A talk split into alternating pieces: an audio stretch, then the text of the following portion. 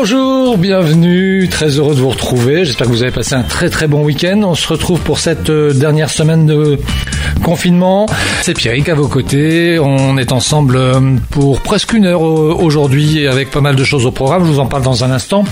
Euh, non sans vous avoir dit auparavant que vous pouvez bien évidemment vous connecter à radiogolan.fr si vous ne l'êtes pas déjà, ce qui vous permettra de pouvoir nous suivre directement par internet mais également de pouvoir profiter de l'ensemble de nos podcasts. Vous pouvez également nous écouter avec votre application mobile, les gratuitement selon votre téléphone sur le store qui convient.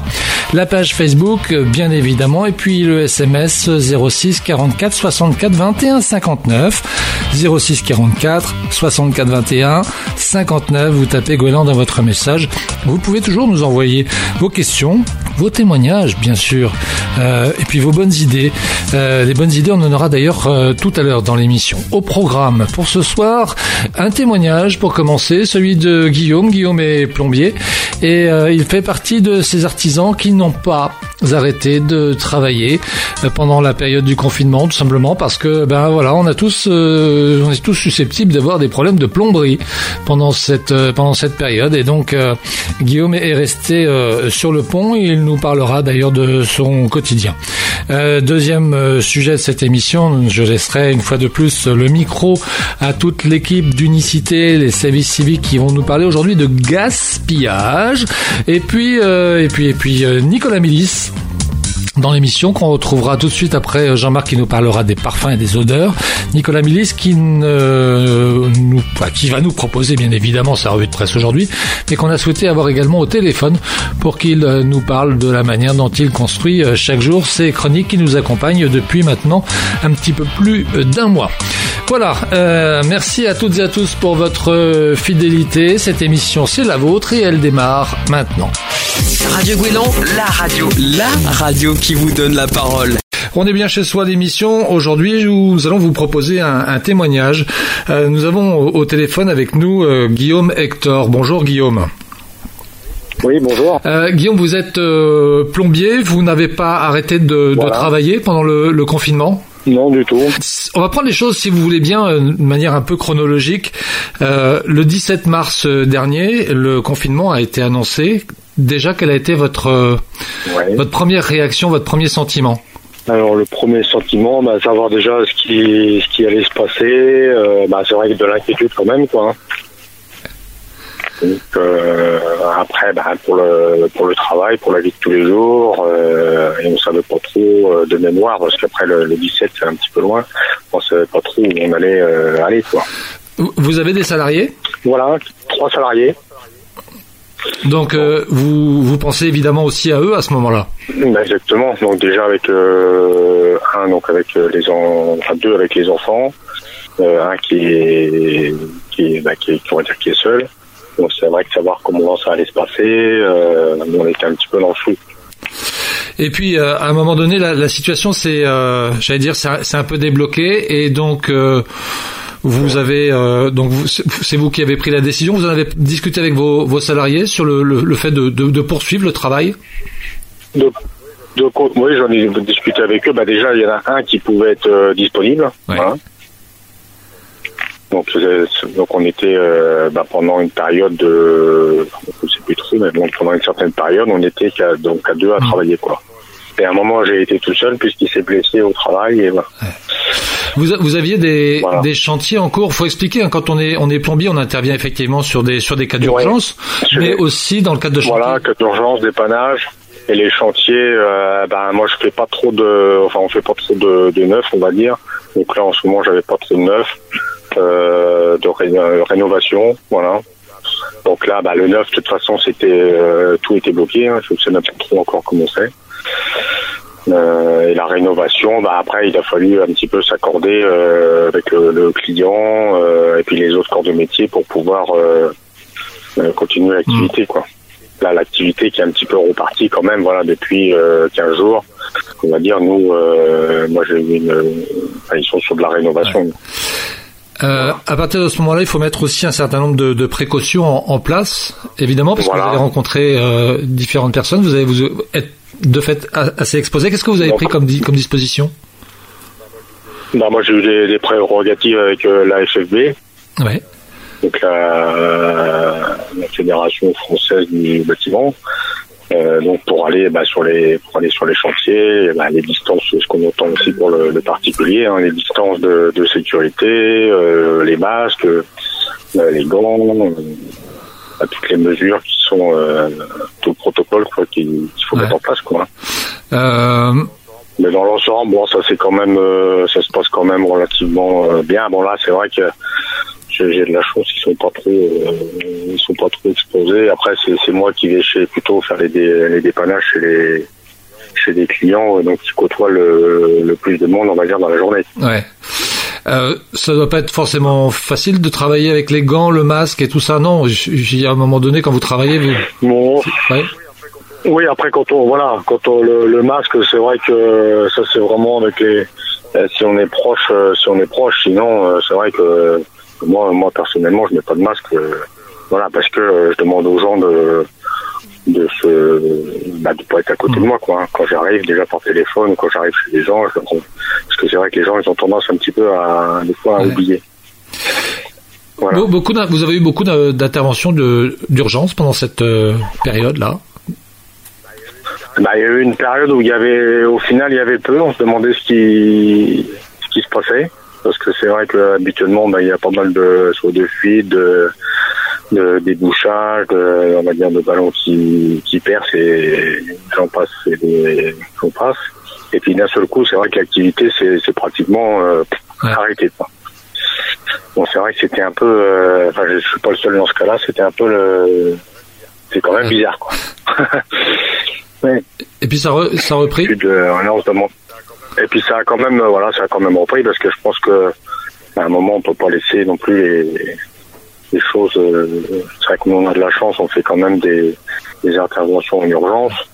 Donc pareil à si je prends la, la, restauration tout ça, c'est vrai que notre activité c'est pas vraiment, euh, pour la mienne du coup, euh, pour ma partie, ça s'est pas vraiment arrêté. voilà, il y a toujours eu une petite activité, donc c'est vrai que de pas perdre, pas perdre les, les clients. Euh, je suis toujours un peu dans le, dans le rythme. Euh, mais de, de, fait, votre, votre chiffre d'affaires a baissé euh, pendant cette période. Ah oui. Vous êtes inquiet aujourd'hui? Bah, Je suis inquiet euh, pour la suite. Ouais. Voilà, parce que bah, je pense que de toute façon, il va y avoir l'économie va pas aller pendant un petit moment. Je pense que même pendant un long moment, je pense que ça va pas être vraiment florissant parce que toutes les personnes, bah, toutes les actes, enfin toutes les entreprises déjà qui se sont arrêtées longtemps, celles qui n'ont pas redémarré, bah, eux, je pense qu'ils font pas des projets. Euh, euh, bah, je vais prendre l'exemple du plombier, euh, le restaurateur. Je pense qu'il va pas appeler le plombier pour refaire sa mmh. salle de bain. Hein. Bien sûr.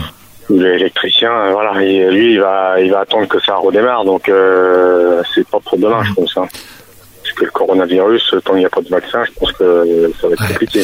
On lit, on entend et on voit ici et là euh, des témoignages qui, qui disent euh, ce sera plus euh, de toute manière, au moins pendant un certain temps, comme avant. Vous le pensez aussi, vous? Comme avant. Il y aura, il y aura, il y aura un bah, après coronavirus, les choses devront être différentes? Je pense que les choses, oui, risquent d'être différentes hein, dans le, le, contact avec les gens. Euh, bah, c'est vrai qu'on verra par la suite pour les pour la grippe, on va dire classique, si les gens ils font euh, s'il y a de nouveau les gestes barrières qui reviennent sur le sur le devant de la scène, mais c'est vrai que ça, ça risque, hein, donc euh, les gens vont, moins se, toucher, je pense. Je pense, et après, c'est vrai que ça risque d'être compliqué, là, quoi, donc la confiance revienne, je pense que ça va être, ça va être long. Ouais.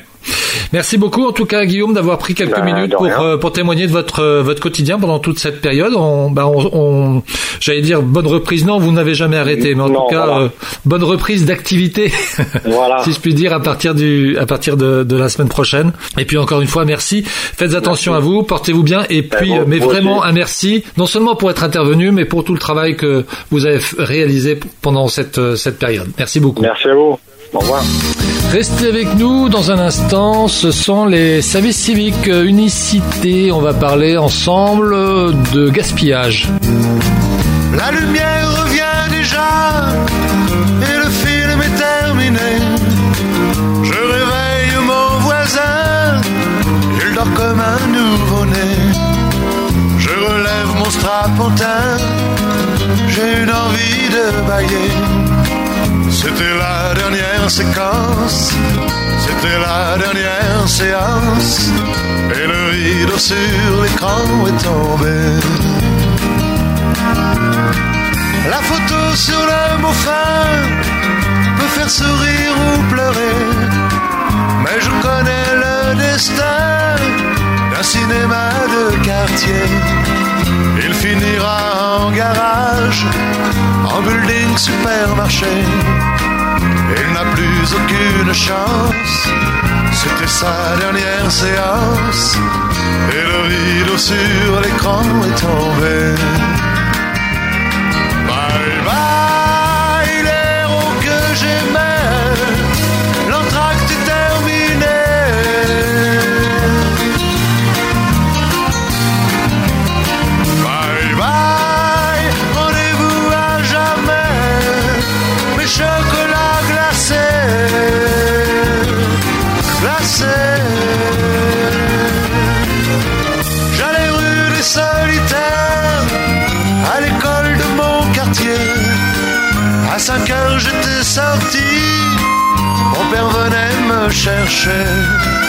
On voyait Gary Cooper qui défendait l'opprimé.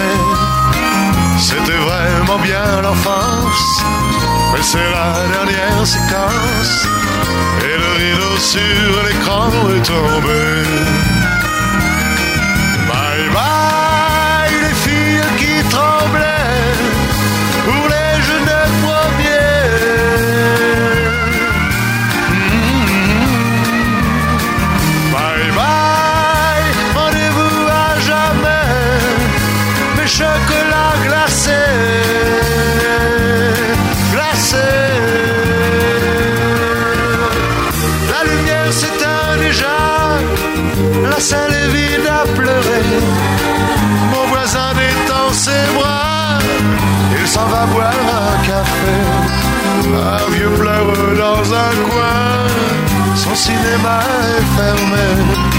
C'était la dernière séquence, c'était sa dernière séance.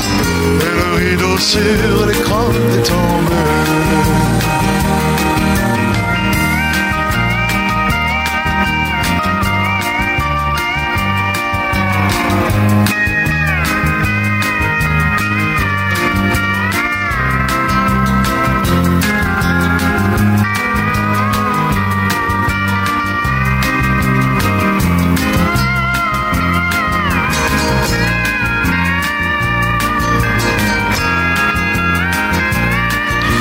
Vous écoutez Radio Goéland, l'émission s'appelle On est bien chez soi. Tout de suite, je laisse le micro euh, aux jeunes euh, volontaires euh, du service civique Unicité pour leur chronique. Aujourd'hui, on parle de gaspillage. Radio Gouélan, Radio Gouélan, la radio au cœur de votre quartier. Bonsoir, bonsoir, bonsoir tout le monde. Euh, bienvenue euh, sur notre petite chronique euh, sur Radio Goéland par les, les jeunes de service civique. Euh, Aujourd'hui, on va vous parler de, de gaspillage avec euh, Clara et Quentin. Comment vous allez? Ça va, merci. Bonsoir. Et toi, Quentin? Aussi en pleine forme. En pleine forme. Donc voilà, comme j'ai dit, on avait parlé de, de gaspillage euh, ce soir et euh, notamment, euh, voilà, qu'est-ce que c'est le gaspillage, qu'est-ce que ça représente, qu'est-ce qu'on peut faire euh, contre le gaspillage? Donc, euh, je vais laisser euh, bah, Clara, euh, Clara nous parler un peu de qu'est-ce que c'est le, le gaspillage avec euh, quelques chiffres. Vas-y, à oui, toi, donc Clara. pour vous mettre un peu euh, dans le bain du thème, on vous a sélectionné euh, quelques chiffres. Donc, euh, accrochez-vous bien. Alors, donc, euh, 1,3 milliard de tonnes de nourriture sont jetées ou perdues euh, chaque année, ce qui va correspondre à un tiers des aliments produits euh, sur la planète, ce qui est considérable. Donc, euh, petite comparaison, en Afrique et en Asie, les pertes de gaspillage alimentaire, en gros, c'est euh, du producteur au consommateur. vont représenter entre 6 et 11 kilos par individu par an. Et pour parler de l'Europe et de l'Amérique du Nord, ce gaspillage représente entre 95 et 115 kilos par individu par an. Avec ce que l'Europe va jeter chaque année, à elle seule, on pourrait nourrir euh, un milliard de personnes.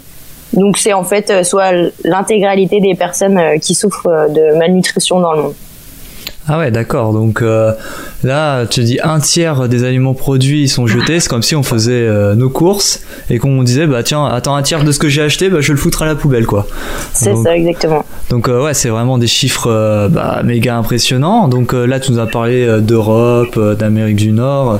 On a vu qu'il ou d'Asie, qu'il y avait quand même une sacrée différence quand même entre les deux en termes de gaspillage. Et du coup, si on a envie d'être euh, d'être un peu plus précis et de se regarder un peu le nombril, euh, il en est quoi de la France en termes de chiffres? Pour la France, euh, je vais traiter ça par domaine. Donc par exemple dans le domaine de la distribution, donc qui va concerner les hyper et supermarchés, les hard discounts, les épiceries et commerces de proximité, le chiffre retenu est de 2,3 millions de tonnes gaspillées par an. Euh, dans la restauration, euh, qu'elle soit collective ou commerciale, le gaspillage euh, est de 1,6 million de tonnes par an. pour recentrer un petit peu sur les foyers, cela représente environ 5,2 millions de tonnes, soit 79 kg par personne. Donc au total, si on additionne tous ces secteurs d'activité, euh, on se retrouve avec 9 millions de tonnes euh, de gaspillées, ce qui représente environ 137 euh, kg par personne. donc ces chiffres ne comptent pas les pertes qui sont qui surviennent dans la production agricole ou lors de la transformation des produits dans les industries agroalimentaires.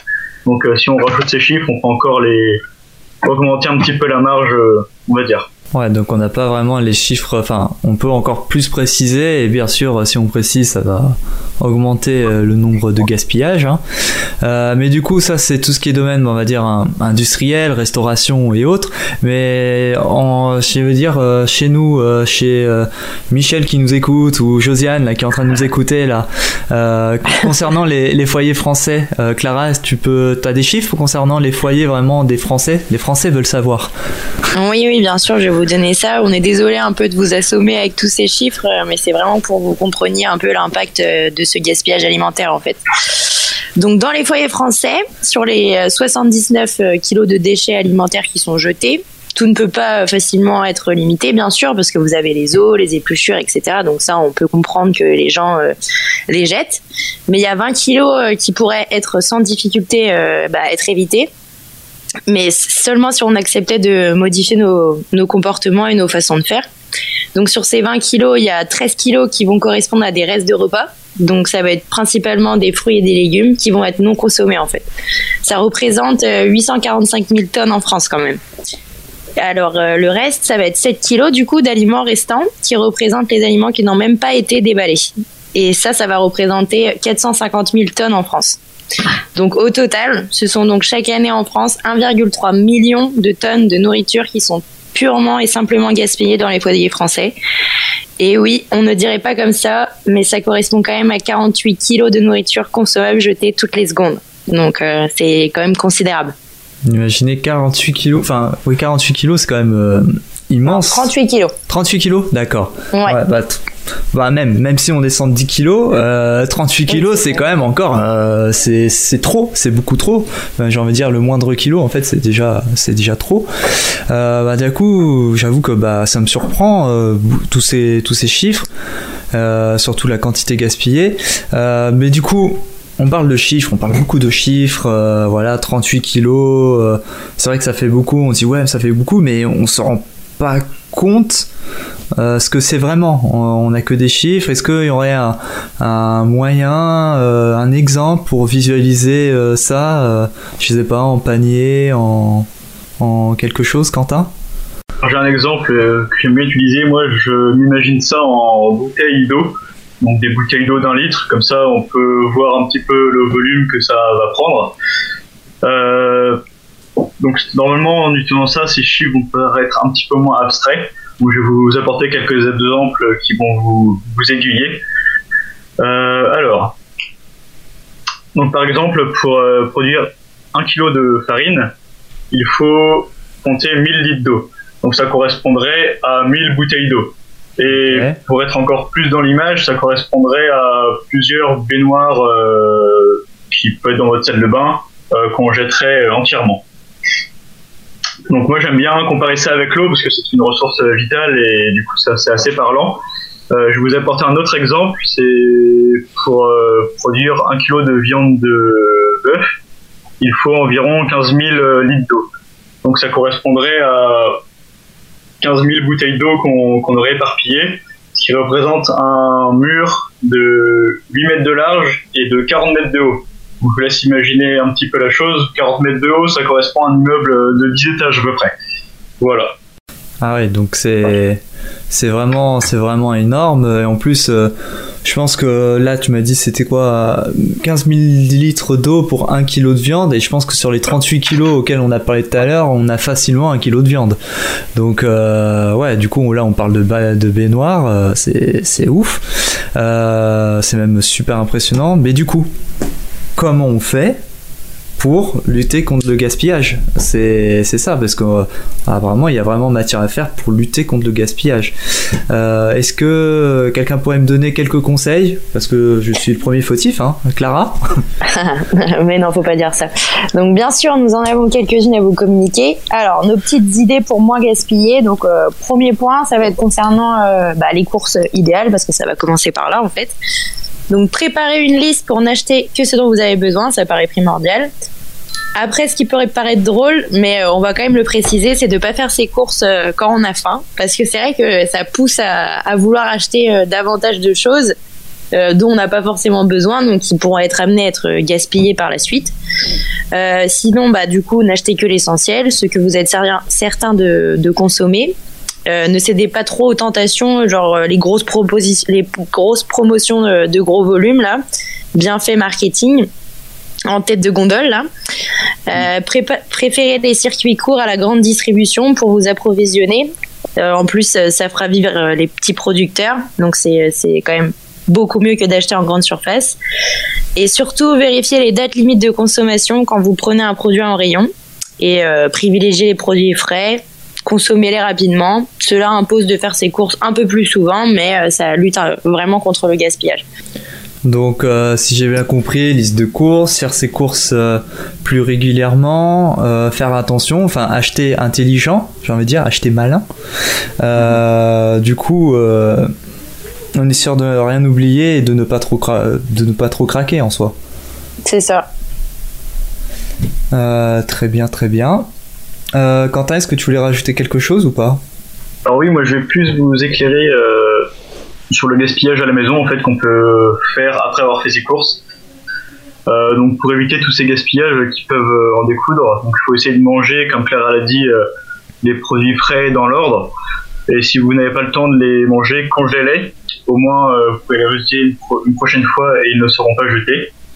Et il faut aussi adapter vos courses en fonction de votre consommation d'aliments. Donc c'est pas forcément simple, mais je vais vous donner un petit euh, un petit tips, on va dire, euh, après pour, euh, pour vous aider. Ensuite, lors de la préparation des repas, cuisinez des proportions adaptées à ce que vous allez manger. Comme ça, vous n'aurez pas à les jeter par la suite. Et si vous ne consommez pas tout, n'hésitez pas à les garder au frais pour les recuisiner plus tard.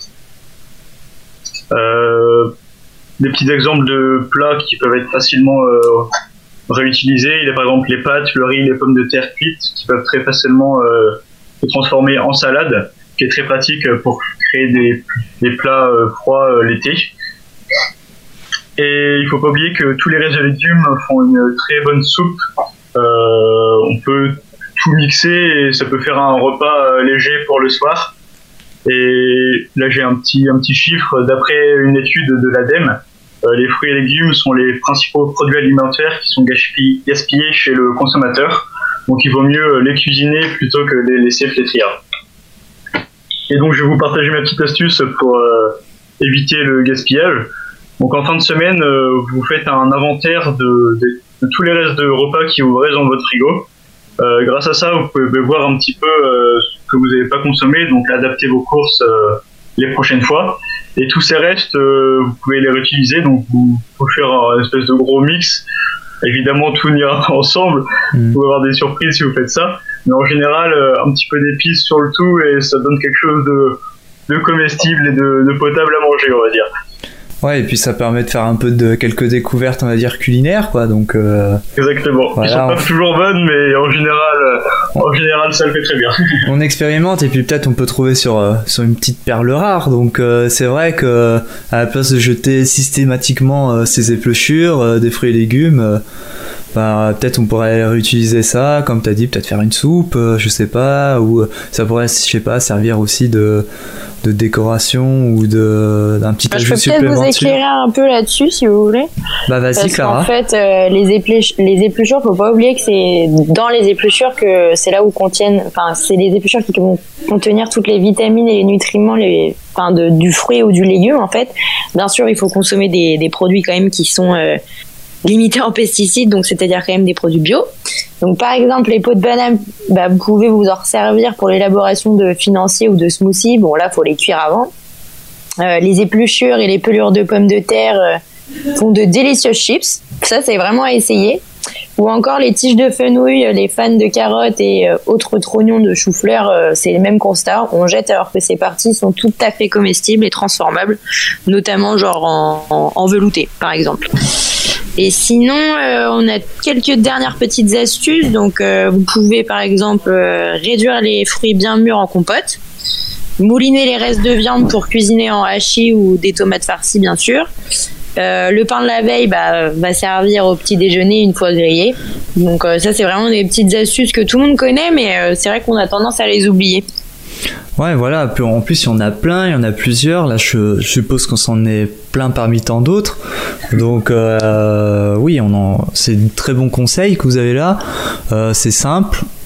C'est vrai qu'on les oublie souvent, c'est vrai, et que euh, ça nous permet bah, d'innover aussi, de, de faire euh, l'économie et de pas gaspiller. Euh, moi, j'essaierai la prochaine fois, tiens. Euh, donc, là, vous nous avez donné des conseils sur le gaspillage à la maison, mais quand nous ne sommes pas à la maison, comment on fait? Quentin? Alors du coup, pour pousser la chose un petit peu plus loin, donc vous pouvez limiter le gaspillage même quand c'est pas forcément vous euh, qui faites à manger. Donc euh, par exemple au restaurant, il est possible de réduire le gaspillage alimentaire en prenant le plat du jour, qui est souvent cuisiné pour plusieurs personnes. On peut euh, interroger le serveur sur les quantités servies euh, pour ne pas commander trop à manger s'il si, nous dit que c'est des portions énormes et qu'on sait qu'on ne le finira pas. On on peut en plus demander euh, s'il est partir de possible avec les restes non consommés. Euh, donc c'est le fameux doggy bag euh, qui est maintenant obligatoire en France dans tous les restaurants. Donc n'hésitez pas à le demander. normalement, on n'a plus le droit de vous le refuser.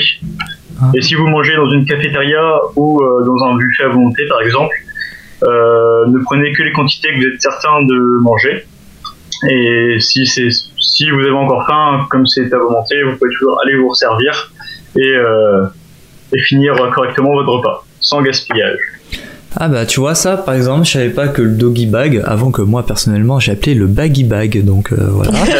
Euh, C'est un joli nom aussi. Oui voilà je, je voulais réinventer les choses pff, nul nul mais je savais pas que c'était obligatoire tu vois Euh, maintenant que c'est obligatoire et qu'on ne peut plus se prendre un refoule entre guillemets euh, ok bah ça je savais pas que c'était euh, que c'était Bah, c'est vrai que c'est pas trop expérimenté en France parce que c'est c'est peut-être pas dans notre culture, mais quand on regarde par exemple les Américains, c'est vraiment systématique en fait là-bas.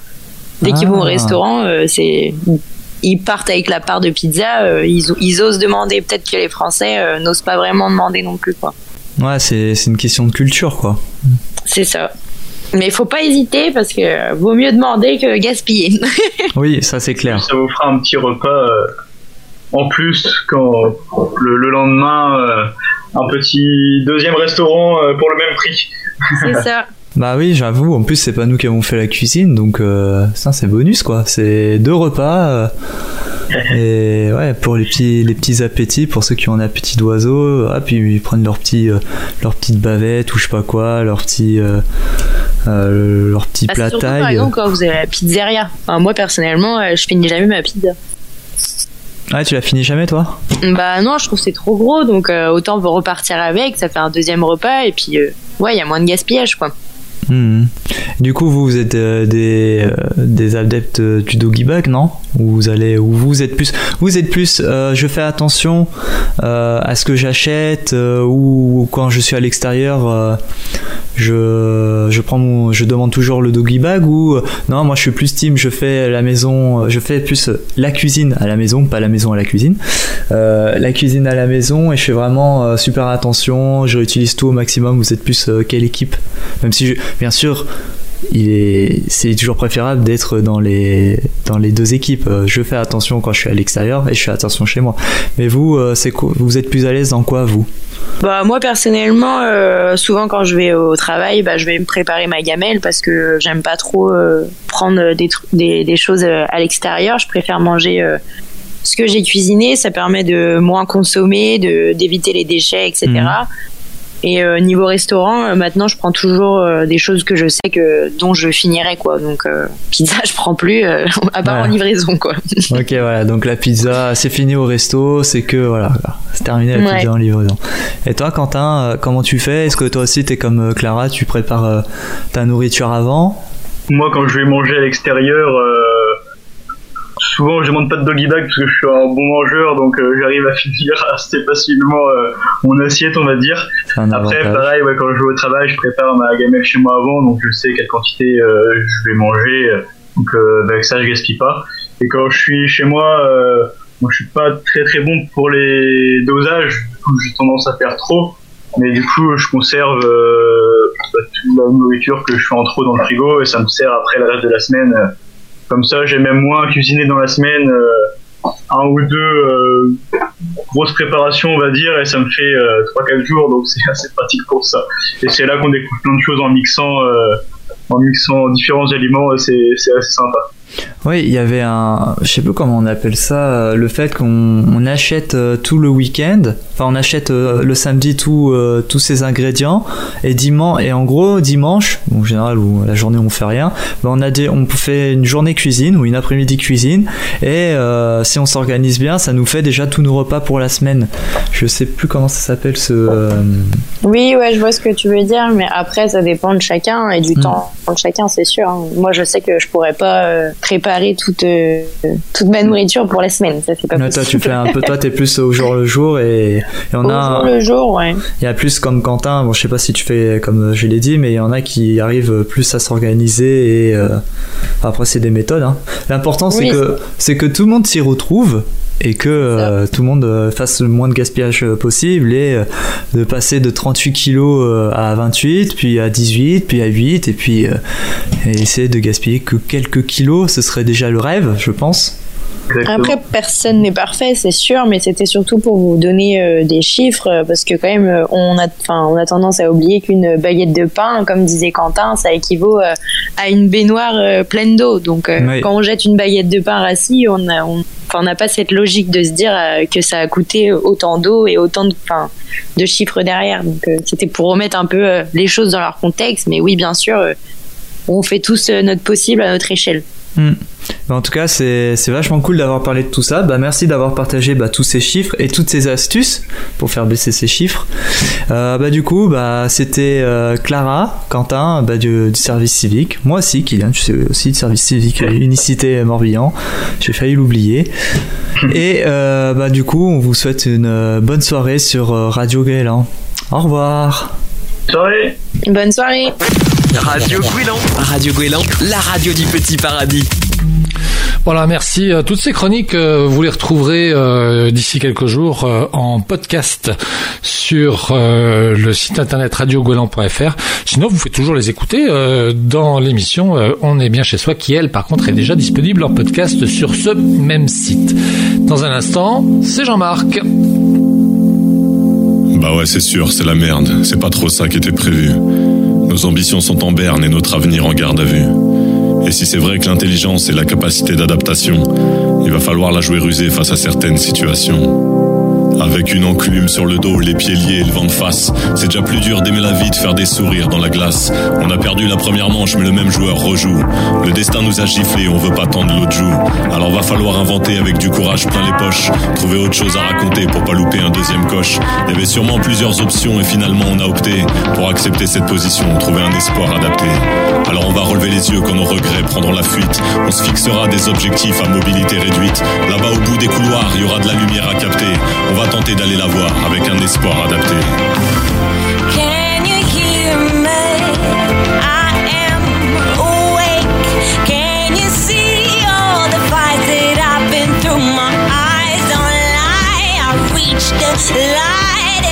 will Un espoir adapté, c'est l'envie de croire qui résiste. Même en milieu hostile, c'est la victoire qui existe. C'est cinq potes un peu perdus qui tentent de battre encore des ailes. C'est retrouver le bout de la sueur entre deux barres parallèles. Un espoir adapté, c'est de l'espoir bousculé. Parce qu'on est dos au mur, il n'y a plus de place pour reculer. Comme un instinct de survie, on pense encore à avancer.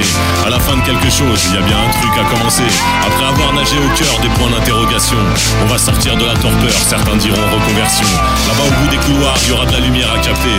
On va tenter d'aller la avec un espoir adapté. I've been trying to let it go, been trying to free my soul, but all the friends that I have lost and all the scars that I have left, my body embodies all my sorrows. My bones mirror my own morals. Now I don't need nothing more than to feel my heart bounded. I'll hold on to this second chance. I'll breathe un espoir sans oublier ceux qui saignent. Car dans cette quête, on n'est pas tous logés à la même enseigne. Moi, j'ai eu ma deuxième chance et même si je peux la rendre belle, je pense souvent à la tristesse du dernier sourire de Noël. Un espoir adapté, c'est faire le deuil de tous les autres. Sourire encore, ne serait-ce qu'en hommage à tous les nôtres. Ceux qui étaient là, qui m'ont porté au propre comme au figuré. Ceux qui ont adapté leur vie pour rendre la mienne moins compliquée.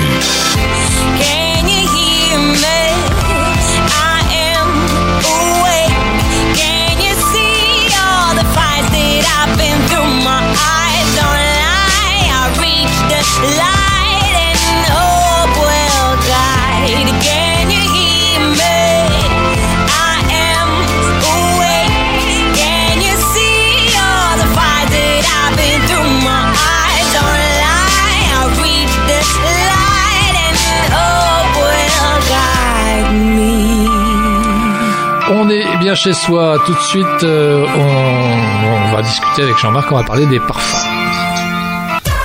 Radio Gouélan. Radio Gouélan. Radio Gouélan. Bonjour Jean-Marc. Bonjour Pierrick. Alors aujourd'hui, je vais vous parler des odeurs et plus particulièrement de la façon dont notre odorat fonctionne. Et figurez-vous Pierrick que c'est euh, vous êtes entièrement responsable de cette chronique en fait, puisque vendredi lorsque Eh ben, voyons. j'ai ben oui. Euh, Donc vendredi, lorsque j'ai évoqué, enfin lorsque j'ai parlé euh, du muguet et de la journée du, du 1er mai, vous avez insisté sur euh, les, les- les qualités odorifères du muguet. Et ça m'a donné cette idée hein, de, cette chronique aujourd'hui. Donc je vais vous parler euh, de la façon dont notre odorat fonctionne. Alors que ce soit justement le parfum euh, d'une rose, du muguet, euh, du lilas ou d'un plat que nous affectionnons particulièrement, la perception des odeurs est très liée à nos émotions. Alors, euh, par rapport aux autres sens, justement, euh, il y a euh, un schéma de fonctionnement qui est tout à fait particulier. L'explication est neuroscientifique, figurez-vous, et tient également à l'évolution de notre espèce. En fait, une odeur n'est jamais une simple odeur. Elle va nous procurer des sensations immédiates, irrépressibles, qui vont être peut-être épouvantables ou qui vont euh, amener euh, à notre mémoire des souvenirs euh, heureux, bienheureux. Alors l'odeur, on ne peut ni la voir ni la toucher, bien évidemment, et ni l'entendre, et pourtant elle a le pouvoir de nous accaparer à elle seule dans notre être le plus entier, comme si elle parlait directement à notre inconscient. Cela est plutôt normal puisque tous nos sens, de tous nos sens, pardon, l'odorat est le plus viscéral, le plus animal. Effectivement, euh, il y a 190 millions d'années, chez les mammifères, l'odorat était le sens qui permettait de traiter toutes les informations olfactives, bien évidemment, mais permettait de repérer la nourriture, de marquer son territoire et de montrer, par exemple, aussi qu'on était disponible à la reproduction. Alors au fil des, millénaires et des millions d'années même, euh, l'odorat a perdu de l'importance hein, chez l'être humain, à la différence de certaines autres espèces animales. Alors chez l'être humain, comment l'odorat fonctionne-t-il? Eh bien tout commence avec euh, les molécules odorantes qui flottent dans l'air. Hein, Il y en a une multitude par euh, mètre cube d'air euh, euh, qui nous entoure. Ces molécules se dissolvent dans notre mucus nasal. Hein, Elles passent par nos narines. Nous avons ce qu'on appelle des, cils à l'intérieur du nez qui vont remonter jusqu'en en haut du nez, où elles vont chatouiller des cellules olfactives. Celles-ci vont envoyer en réponse des signaux nerveux au cerveau. Donc voilà, c'est la première étape. Vous avez ces molécules odorantes qui vont se transformer finalement dans notre cerveau en messages électriques. Ensuite, que se passe-t-il? Eh bien, ce message électrique va arriver au- dans le bulbe olfactif qui est à l'avant de notre cerveau, qui est le bulbe olfactif, c'est tout tout petit. Vous, vous connaissez Pierrick, euh, ces petits bonbons Tic Tac Oh oui. Oui, vous aimez Oui, bien peut-être sûr, même, ouais, voilà. bien sûr, oui. Ben, vous connaissez Ah leur oui, odeur aussi. Alors c'est pas le sujet, hein. mais en tout cas voilà, le bulbe olfactif est de la taille d'un demi tic tac à l'avant du cerveau. Et ici se trouve également voilà, le cortex primitif dans lequel il y a euh, certains types de, de neurones qui s'organisent justement pour analyser les odeurs et qui vont opérer un premier classement en catégories. Alors, ils vont, euh, ces neurones vont euh, faire référence en fait euh, au, chaînage carbonique de la molécule. Hein, Et puis ils, ils vont classer ça ensuite. Alors, à la différence de ce qui se passe pour les autres sens, cette information ne parvient pas directement aux zones ou aux aires conscientes de notre cerveau, qui sont elles plutôt situées dans le cortex supérieur hein, du cerveau, mais passe par des zones profondes, elles aussi primitives. Je veux parler de l'hippocampe, de l'amygdale et de l'hypothalamus, qui vont, et c'est là où ça devient très intéressant, Pierrick, lui ajouter une composante affective.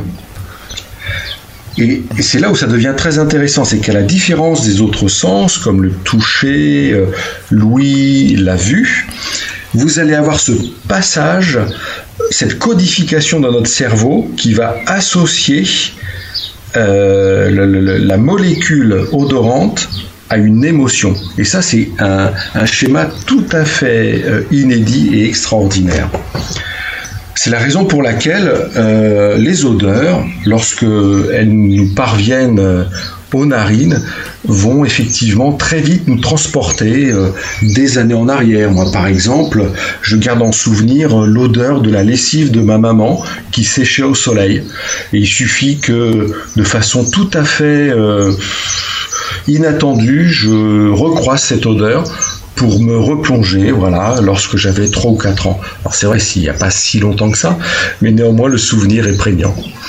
Voilà Pierrick, ce dont j'avais envie de vous parler aujourd'hui. Eh bien, j'ai envie de proposer un petit jeu à nos auditeurs. Vous et moi partageons la même passion, le même amour raisonné pour le fruit du travail des vignerons. Et euh, alors, moi, j'ai un, mon petit garçon qui n'est pas encore en âge de boire du vin, mais je pense que effectivement dans l'éducation, euh, dans son éducation à la gastronomie et notamment peut-être plus tard s'il décide de boire du vin, il me semble intéressant justement puisque vous le disiez tout à l'heure, il, suffit, il faut une sorte d'étiquetage à chaque souvenir euh, euh, d'une odeur, d'un parfum. Eh bien nous jouons régulièrement et nous faisons non pas des blind tests euh, auditifs mais des nose blind tests. Je ne sais pas comment nous pourrions le dire, mais il nous suffit simplement Eh oui, de Je vois. préparer quelques éléments de la cuisine, du chocolat, une banane, et essayer de retrouver euh, l'odeur les yeux fermés. Et euh, c'est intéressant. Je peux vous dire, essayez. vous avez des enfants, essayez avec eux. Et vous aussi, derrière le poste, vous pouvez essayer. C'est, c'est franchement, c'est, c'est pas aussi simple euh, que ça, mais ça vous permettra ensuite de pouvoir, euh, dans certaines, euh, dans certains parfums complexes, de pouvoir euh, retrouver des odeurs de base. Voilà. Ah ben, très bonne idée, Pierrick. Je suis tout à fait d'accord avec vous. Et peut-être que dans la méthode, on peut déjà euh, se poser une première question lorsque l'on sent quelque chose. Est-ce que cette odeur me plaît ou ne me plaît pas? Exactement. Voilà, à mon sens, la première question à se poser. Ouais. Et, euh, et oui, tout à fait. Bon, bah écoutez, merci Jean-Marc. Vous revenez demain. Absolument. Euh, à demain, Pierrick. Vous nous reparlerez d'un autre sens demain? Allez, chiche. Peut-être, qui sait Chiche. Ah, merci en tout cas euh, pour cette euh, cette chronique euh, aujourd'hui. Non, c'est vrai que c'était très c'est très important les les parfums. Euh, dans un instant, euh, c'est pas la fin de l'émission, contrairement à d'habitude. On va retrouver Nicolas Milis, mais pas encore pour Radioscope. On va l'avoir en interview et il va nous raconter euh, bah, les coulisses de Radioscope et comment cette idée euh, lui est venue. À tout de suite. Radio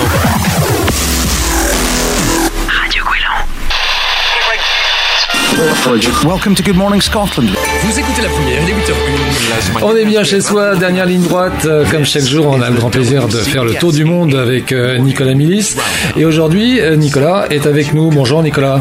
Alors Nicolas, vous êtes euh, journaliste, vous êtes également le président de Radio Balise. Et pour euh, toute cette période de, de confinement, euh, les deux radios ont fait un partenariat. Alors il y a déjà un partenariat qui existe par ailleurs, mais en, en particulier sur cette émission dont vous vous occupez. On va en parler dans un instant. Euh, ma première question, malgré, enfin ma première question, euh, elle concerne vous, vos conditions de confinement. Comment ça se passe? Alors nous, on a, on a décidé très rapidement, dès, euh, la mi-mars, euh, de passer le plus possible en télétravail. L'idée a été de, permettre à un des, salariés, il y, a, trois salariés à, Radio Balise, à un des salariés de pouvoir être en studio euh, seul. C'est-à-dire que l'idée c'est qu'il ne croise pas euh, ses collègues et euh, le reste de l'émission est produite alors soit par téléphone, par des interviews téléphoniques avec des invités euh, divers ou soit par ce qu'on appelle nous des, des prêts à diffuser, c'est-à-dire qu'on on produit des chroniques, on produit des reportages qui sont enregistrés au préalable et qui sont ensuite envoyés par internet à la personne qui, est en régie à Radio Balise. Alors, euh, vous, tous les jours, vous enregistrez votre euh, revue de presse. Euh, Vous nous expliquez, vous nous faites rentrer un petit peu dans les, dans les coulisses de cette euh, chronique que vous produisez euh, chaque jour pour euh, Radio Balise et, pour euh, radiogolan.fr Alors ça s'appelle donc le Radioscope, c'est effectivement un tour euh, des radios mondiales. Euh, L'idée au départ c'était euh, de faire écouter une autre source d'information que, que la source d'information nationale sur euh, la problématique du, du Covid-19, sur, sur, sur cette histoire euh, assez incroyable qui nous arrive. Euh, donc l'idée c'était de faire le tour, de, le tour des radios internationales chaque jour. Donc bah, comment je procède? Chaque matin, j'écoute différentes sources euh, sur les, les radios en ligne euh, du monde entier, euh, de l'Europe à l'Amérique du Sud, de l'Asie aux États-Unis. Euh, et puis j'essaye de, de trouver euh, des informations, euh, en tout cas des, des, des flashs d'informations qui nous parlent de, de la façon dont euh, eux ils gèrent euh, le problème de la pandémie. Euh, mais ça peut être aussi des sujets plus politiques, plus plus économiques ou des sujets très très humains sur la façon dont les, les gens vivent le, le confinement. Donc l'idée c'est d'enregistrer ces, ces flash infos. Il y en a généralement deux ou trois qui sont enregistrés chaque matin. Et puis euh, bah, l'idée ensuite c'est d'arriver à traduire. Alors je parle quelques langues. Je parle l'anglais, je parle l'espagnol, le français bien évidemment. Euh, je comprends un petit peu l'italien, le portugais, mais l'idée pour moi c'est euh, d'essayer d'avoir euh, également d'autres langues euh, que je ne parle pas. Alors comment je fais, comment je procède?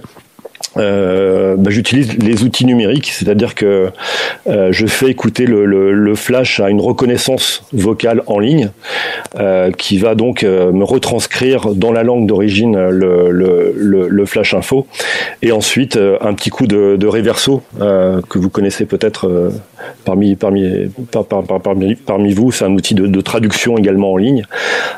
et ensuite, bon, l'idée c'est c'est pas tout à fait parfait, donc l'idée c'est d'essayer aussi parfois de reconnaître certains mots ou parfois d'aller chercher l'information euh, sur un sur un site en ligne euh, où on a l'article et donc euh, la traduction est pas complètement on va dire fidèle sur certaines langues mais voilà je vérifie quand même que le sens y est et que l'information y est. Mmh. du coup, ça vous donne quand même un regard aiguisé et, et, critique sur euh, la manière dont les journalistes font leur travail un peu partout dans le monde. Vous avez découvert des choses? Quel est votre sentiment aujourd'hui? euh, Ouais, la, la, la, façon dont, dont l'information est traitée, alors elle n'est pas liée euh, forcément euh, au problème du Covid-19. Je pense que chaque chaque pays a sa sensibilité journalistique, on va dire. Euh, aux États-Unis, on est on est quand même beaucoup dans le sens, sens, sens pardon, on est beaucoup dans le spectaculaire. On est beaucoup sur euh, voilà le, gros générique américain, euh, les breaking news, euh, voilà une information parfois un peu superficielle, alors que si on va par exemple sur la radio espagnole que j'affectionne assez, particulièrement, on a on a quand même des informations de, fond. ce qui est assez étonnant quand on parcourt un petit peu ces, ces flash radio du monde entier, c'est de voir à quel point chaque pays a, a utilisé ses, ses propres méthodes sa façon de faire pour lutter contre, contre ce virus. Et c'est un, une sorte de miroir aussi par rapport à nous, la façon dont on gère en France les choses. Euh, ça nous permet, en tout cas, je pense que l'objectif de ce, de ce radioscope, c'était de permettre de, de se poser la question euh, à tout moment, euh, à savoir est-ce que est-ce que nous on, fait bien les choses, est-ce que les autres pays font mieux que nous, est-ce qu'ils ont de, de, meilleures idées? Je pense notamment à l'idée de, porter ou pas porter des masques, à l'idée du confinement total, confinement partiel ou du confinement choisi. C'est le cas par exemple au Danemark. C'est aussi l'idée de savoir s'il faut tester toute la population, une partie, seulement ceux qui sont malades. Ça ouvre en tout cas l'esprit et, le champ des possibles par rapport à la lutte contre le Covid-19. En tout cas, merci de nous avoir fait euh, voyager aussi, hein, parce que malgré tout, c'est aussi un voyage chaque jour que vous nous avez proposé, euh, Nicolas. Euh, Jusqu'à la fin du confinement, vous poursuivez cette, cette chronique? Au moins jusqu'au 11 mai, si, si le, le, 11 mai doit signer la date euh, de fin de confinement, en tout cas euh, le déconfinement progressif, euh, jusqu'au 11 mai, on, on, continue à Radio Balise et sur Radio Gouélan, bien évidemment. Et puis bah, après, on verra, on verra si cette formule, on, la, on la continue. C'est vrai qu'elle mobilise quand même beaucoup de, beaucoup de travail chaque, chaque matin. Donc, on voilà. peut imaginer, oui. Ouais. Merci en tout cas, euh, Nicolas. Prenez soin de vous. Vous aussi. Et puis on se retrouve très vite après le, la libération. À bientôt. À bientôt. À bientôt. Radio Gouélan. Radio Gouélan. Radio Gouélan. Voilà, restez avec nous. C'est la fin de cette émission, puisque dans un instant, eh c'est Nicolas Mélis que nous allons retrouver. Welcome to Good Morning Scotland. Vous écoutez la première, les 8h01. Las mañanas de Radio Nacional. This is the WCBS 880 Morning News Roundup. Ici Radio-Canada. Bonjour à tous, un radioscope interceltique aujourd'hui. Nous partons tout d'abord en Irlande où les patrons des pubs sont en colère. Les pubs irlandais n'ouvriront pas avant le mois d'août, contrairement aux restaurants et aux hôtels. Direction la Galice ensuite où les Galiciens ont aujourd'hui rendez-vous avec leurs coiffeurs qui ont désormais le droit de réouvrir. Enfin, nous terminerons par l'Écosse où les autorités numériques avertissent des dangers des plateformes de conférences vidéo très utilisées pendant le confinement. Tous ces sujets tout de suite dans le radioscope de Radio Balise.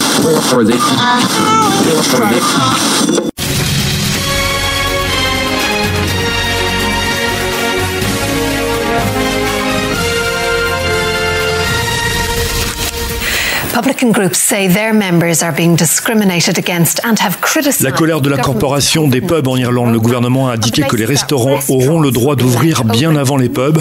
Les patrons de ces derniers parlent de discrimination. Dans le même temps, les autorités indiquent que les voyages à l'étranger cet été ne seront probablement pas autorisés. Les hôtels se préparent à un afflux de touristes nationaux.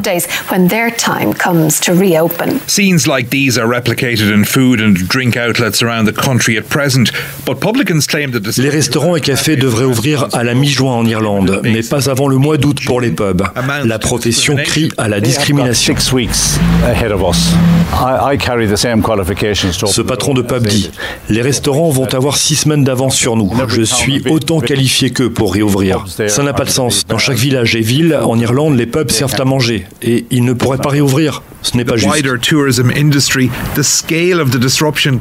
Dans l'ouest de l'Irlande, les conséquences du Covid-19 sur le tourisme se font bien sentir. From March 14th up to the end of April, we have lost over 200,000 Cette responsable touristique dit Depuis le début du confinement en mars, nous avons perdu plus de 200 000 visiteurs, avec des effets pas seulement dans les villes, mais dans les petits villages de la côte qui dépendent beaucoup du tourisme. Now those in the hospitality sector Le secteur essaye d'anticiper sur les mois à venir.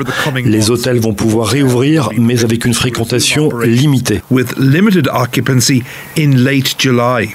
Believe hotels will be probably the safest. Ce patron d'hôtel dit Les hôtels seront les endroits les plus sûrs, car nous avons de l'espace, et donc dans les hôtels, la distance sociale est possible. Vast areas that we have so that we can adhere to social uh, distancing. Pat McGrath, RTE News, Galway.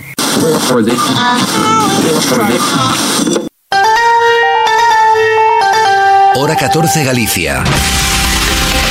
La fecha de mañana lunes está marcada en rojo en la agenda de muchos porque por fin abren las peluquerías o no? La Federación de Aujourd'hui en Galice, tout le monde a rendez-vous.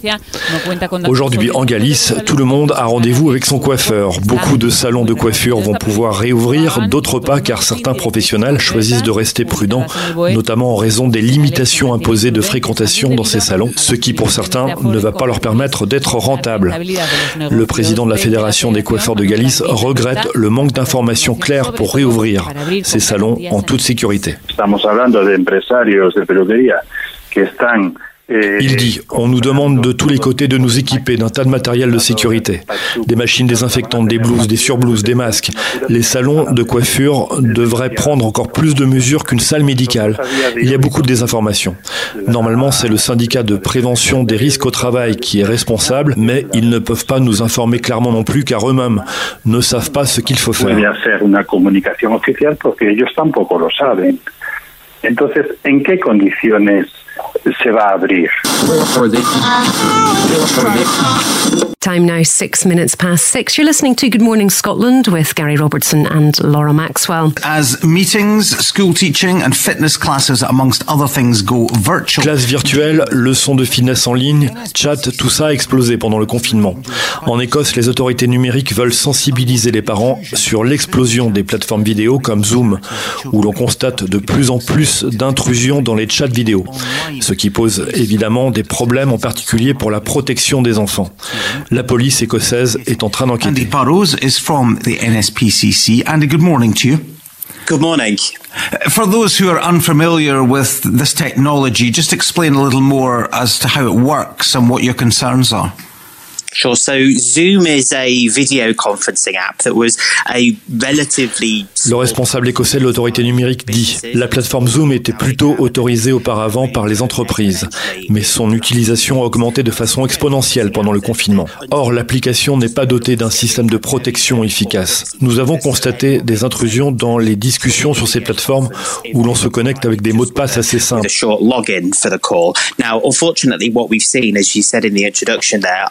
Number of instances uh, in Scotland and uh, more broadly in the UK where people have On l'a constaté en Écosse et dans l'ensemble du Royaume-Uni, des discussions ont été piratées, des vidéos violentes ont été diffusées à des enfants.